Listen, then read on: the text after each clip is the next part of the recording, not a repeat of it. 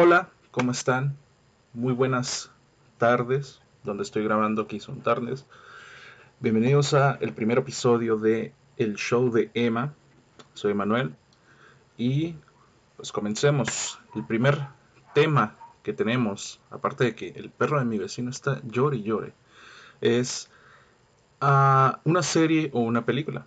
En esta semana toca revisar Invencible. Dios mío, lo único que tengo que decir de esta serie es, es muy buena.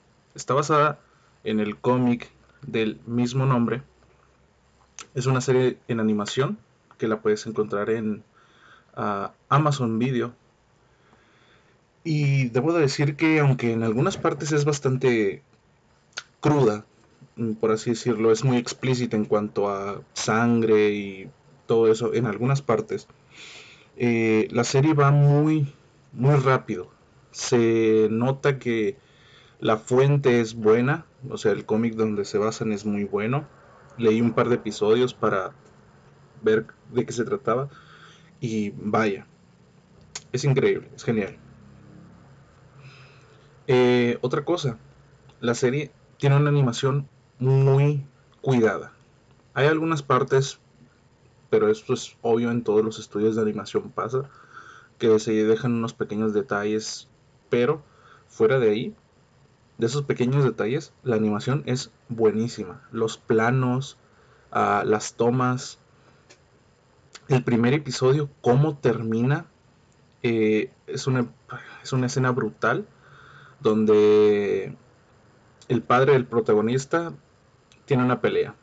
Dejémoslo así, tiene una pelea y la animaron brutalmente. O sea, como está en el, en, el cómic, se ve y dices, a ver, que fue una pelea dura.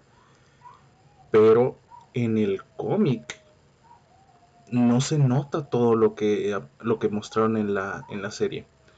Y hay algunas diferencias eh, entre el cómic y la serie, obviamente, porque es una adaptación, no es un directamente lo que pasa. Pero aún así lo hicieron bastante bien. Lo están logrando mucho. Eh, a mucha gente le ha gustado. Si tienen la oportunidad de verla, créanme, no es una mala serie. Es de superhéroes, así que tal vez a algún público no le llegue a gustar. Pero, aún si no te gustan los superhéroes, es bastante, bastante buena. ¿Ok? Y con eso terminamos la serie o película de esta semana porque no quiero hacerles spoiler porque van cuatro episodios o cinco. Creo que cinco esta semana salió el cinco. Eh, y es bastante bueno ok los episodios salen cada los viernes. Eh, y pues ya está. Ahora tema actual de la semana en México. A ver no puedo decir mucho más que vivo en México. Eh, pero las... A ver, no sé qué tanto vaya a sonar esta noticia, pero... Aquí va. El Senado aprueba en lo general creación de padrón de celulares con datos biométricos. ¿Esto qué significa? Significa que ahora el gobierno tiene derecho o la obligación a crear una base de datos donde se guarden las huellas digitales con las que desbloqueamos nuestro celular, nuestra cara y nuestra iris. Así como lo escucha. En México se aprobó esto. Es bueno porque la base en que la, en que la fundaron es, ok, vamos a hacer que esto suceda para evitar el secuestro express, que si no saben lo que es, es incomunicar a una persona para decirle a su familia que está secuestrada y poder obtener el dinero de un secuestro sin realmente haber secuestrado a la persona. Ahora, ¿es buena la idea? A ver, aparentemente sí y no. ¿Por qué sí? Porque obviamente va a resultar en, ok, tal vez no suceda, pero en tiempos anteriores, en años anteriores, se intentó hacer un registro de números de celular aquí en México, en el cual eh, tú registrabas tu número de teléfono y tu clave de identificación, tu, INE básicamente. Eh, y a partir de eso, hubo, aumentaron bastante las extorsiones, aumentaron eh, las llamadas telefónicas de intentando extorsionar a las personas. Entonces, a ver, si ya sucedió en el pasado y no funcionó para nada, ¿qué te dice que ahora funcione? O sea, ¿cómo, mm, ¿cómo puedes pensar que esto es una buena idea? O sea, no sé. Fue aprobada el pasado 25 de marzo por la Comisión de Comunicaciones y Transportes, respaldada por Morena y sus aliados, a pesar del rechazo del PRI, PAN y PRD. A ver, Morena, no, no, no está haciendo las cosas bien en su gobierno y ahora te quieren hasta decir, a ver, tengo tu información. Y otra cosa, a ver, que esto ahora permite a que cualquier agencia de gobierno se meta a la base de datos y sin ninguna orden pueda ver esos datos. Puede ver tus huellas digitales, puede ver tu cara, puede ver tu iris, sin ninguna orden. Esto puede ser utilizado para muchísimas cosas, entre ellas malas, muy malas, crean. Antes de que se aprobara esto, ya existía una forma de que el gobierno lo pudiera utilizar tu localización solamente con una, orden judicial. Pero ahora no sé qué tan bien vaya a ir. O sea, si en el gobierno de Felipe Calderón fue cuando se hizo el registro y aumentaron la extorsión y el secuestro en 40% y 8% respectivamente, ¿qué te puede esperar ahora con un robo de identidad más grande?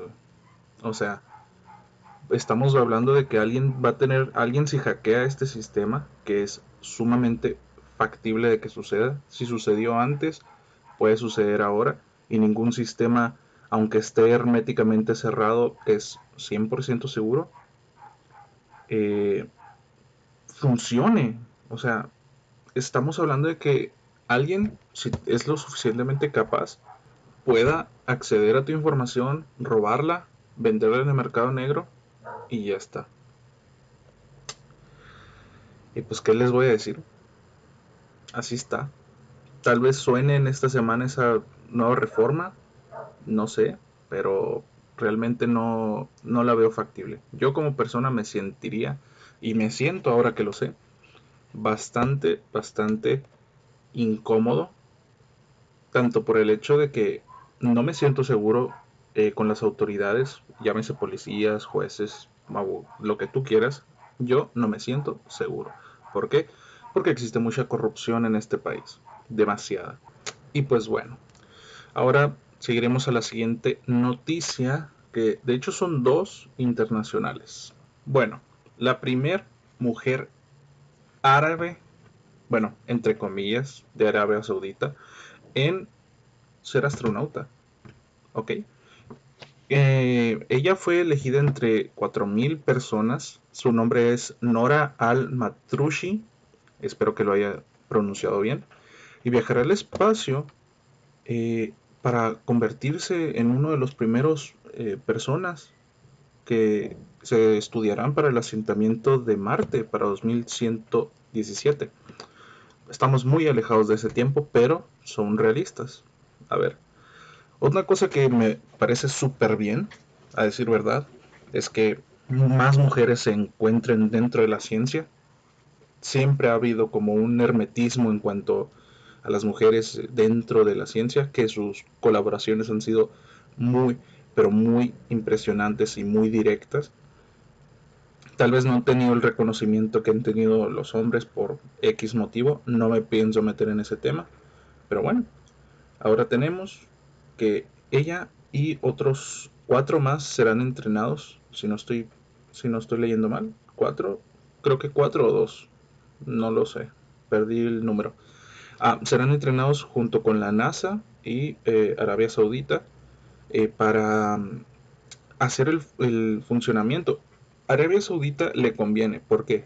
Porque su objetivo es dejar de depender del petróleo, ya que, a ver, es un recurso finito y en algún momento se va a acabar. Teniendo en cuenta eso, y para evitar futuras guerras, lo mejor es buscar una alternativa y a poder ser que sea renovable o que dure muchísimo tiempo o que la cantidad de energía sea fácil de obtener, no sé. Tiene que haber una solución. Entonces, a ver qué pasa, a ver qué sucede. Estoy muy feliz por esta noticia, pero ahora vamos con una noticia no tan feliz, que de verdad me molesta bastante y es la de que un policía que mató a un afroamericano en Estados Unidos una vez más sucede, una vez más, pero ahora, ah, que ahora tiene un, una excusa, ¿no? Que él confundió su pistola con su máquina de taser. Entonces es como que, a ver, espera, ¿qué? ¿Cómo confundes un taser con una pistola, güey?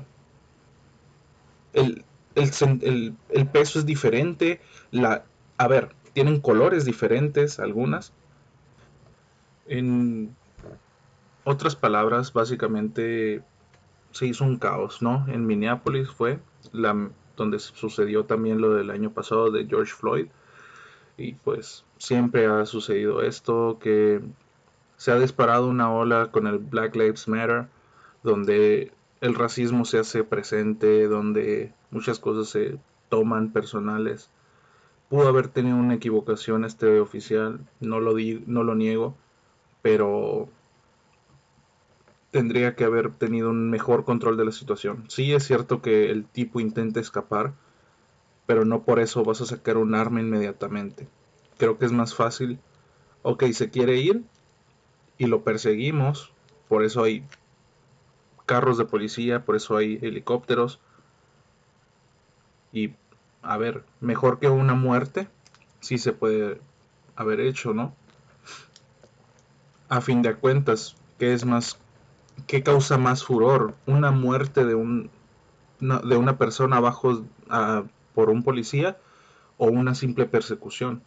Que la persecución puede causar, causar más daño y sí, lo que tú quieras, pero no causa tanto impacto como la muerte de una persona afroamericana a manos de un policía. Y es un poco feo, por así decirlo. Pero bueno, eh, el oficial fue separado de su cargo provisionalmente y se abrió una investigación para ver y determinar si fue si lo hizo intencionalmente, si se dio cuenta en ese preciso momento si lo que hizo fue totalmente consciente, no fue no se manejó por la se manejó por las emociones o lo hizo conscientemente y dijo, "¿Sabes qué? Pues me lo voy a echar." Al final del video ella dice, mierda, le disparé. Y pues sí, ¿no? Le disparó. Vaya, le disparó. Y pues hasta ahí queda la noticia internacional de Estados Unidos, que es lamentable la verdad, pero así pasa. Y para continuar con... Vamos a cambiar de tema, vamos a meternos a otro tema un poco más alegre, o en este caso triste, porque porque estamos en la sección de canción o disco. Aquí veremos canciones que hayan salido de artistas bastante chéveres o discos también de artistas lo suficientemente interesantes como, como para escucharlos, ¿no? En esta ocasión solamente encontré una canción bastante bonita, un poco triste la letra, pero es bastante buena. Se llama Y duele de Sophie de la Torre y Pablo Alborán. La canción es muy triste, pero muy bonita a la vez. Me encanta este tipo de canciones. Esa es mi recomendación, la verdad. Si están pensando en alguien, si tienen sus sentimientos un poco hechos trizas como yo, esa canción les va a ayudar. A expresarse, claro está, porque a sentirse mal y pasamos ahora a la parte más interesante o más cómica, por así decirlo, que son anécdotas o cómo va el negocio, por así decirlo. Eh, y pues en esta anécdota es una un poco una analogía, ¿no? Que hay eh, que leí en internet y yo la he comprobado, la cual es la mayoría de las personas groseras son mayores y no son las personas jóvenes. Y esto es bastante cierto. Yo trabajo en una farmacia y me ha tocado que la mayoría de las personas que han sido groseras conmigo o que me intentan como ver mal o hacerse, hacerme sentir mal son personas ya mayores. De hecho, los jóvenes o personas menores de 40 años son las más calmadas, las más serenas, las que te dicen por favor todavía, las que te devuelven el saludo. Entiendo muchas veces que hay gente que se que ya ha tenido una vida y que está molesta con la vida, pero fíjense que no es la primera vez que trabajo en, en, en una farmacia, bueno, sí en una farmacia, pero no en, en ofreciendo un servicio, ¿no? Como cajero, vaya. Y es interesante. O sea, cómo la gente puede ser grosera tan solo porque tú no tienes feria. Muchos de mis compañeros les han dicho de todo porque se nos llega a acabar la feria y les dicen de algo, les dicen de cosas. Y es como que, ¿por qué? O sea, tal vez si tú no trajeras un billete súper grande para comprar 5 pesos, por ejemplo, no quieres pagar 5 pesos con un billete de 500, y si te piden, oye, no, pues no tengo feria, pues es lo único que tengo. Y muestran la cartera y tienen billetes más chicos, que me ha tocado. Cada quien puede hacer lo que quiera con su dinero, claro está, pero la actitud que toman algunas personas es horrible. Y estoy seguro que no es lo único. Mi madre, por ejemplo, es también bastante frustrante cuando es, está como clienta. Ella se encarga de hacer sentir mal a la persona que la está atendiendo muy fuertemente. Y no es una crítica a mi madre, pero no es la única persona. O sea, estoy hablando de que mucha gente mayor se dedica a eso, que ve la forma en la que puede pisotear y dicen, a ver, lo voy a hacer porque puedo. Y es un comportamiento muy grosero. Después hablan de que no, que los jóvenes son los groseros, que porque no toman en serio lo que se les dice. Pero a ver, tú eres grosera con una persona que te está ofreciendo un servicio lo mejor que puede, que está trabajando, que tiene la presión de que está manejando dinero que no es suyo, que si le hace falta una cantidad de dinero, a él se la van a descontar y es como que, ¿por qué? ¿Por qué te comportas así? Hace no mucho, literalmente la semana pasada, una, una persona me estafó a mí con 500 pesos. Y es como que, gracias, los tuve que pagar. Me enojé enormemente, pero me callé y seguí adelante porque así tiene que ser si me llegase a encontrar a esa persona otra vez, ¿le cobraría los 500 pesos? Claro que sí. ¿Por qué? Porque son 500 pesos que esa persona me estafó. No me lo he encontrado, gracias a Dios. O gracias a quien sea. Pero no, no ha ocurrido. Pero de que en algún momento lo voy a ver y le voy a cobrar esos 500 pesos tan necesarios para mí, se lo voy a cobrar. Y ahora pasemos a otro, otro, otra parte bastante bonita que, a ver, es bastante común que aquí se utilicen garrafones para beber o en otras partes que se utilicen garrafones para garrafones de agua ya procesada procesada del verbo se le ha quitado con cloro, se ha limpiado, se ha filtrado y todo este tipo de cosas y no el agua de la llave porque llega a tener cierto cierta cal o todo ese tipo de cosas, ¿no?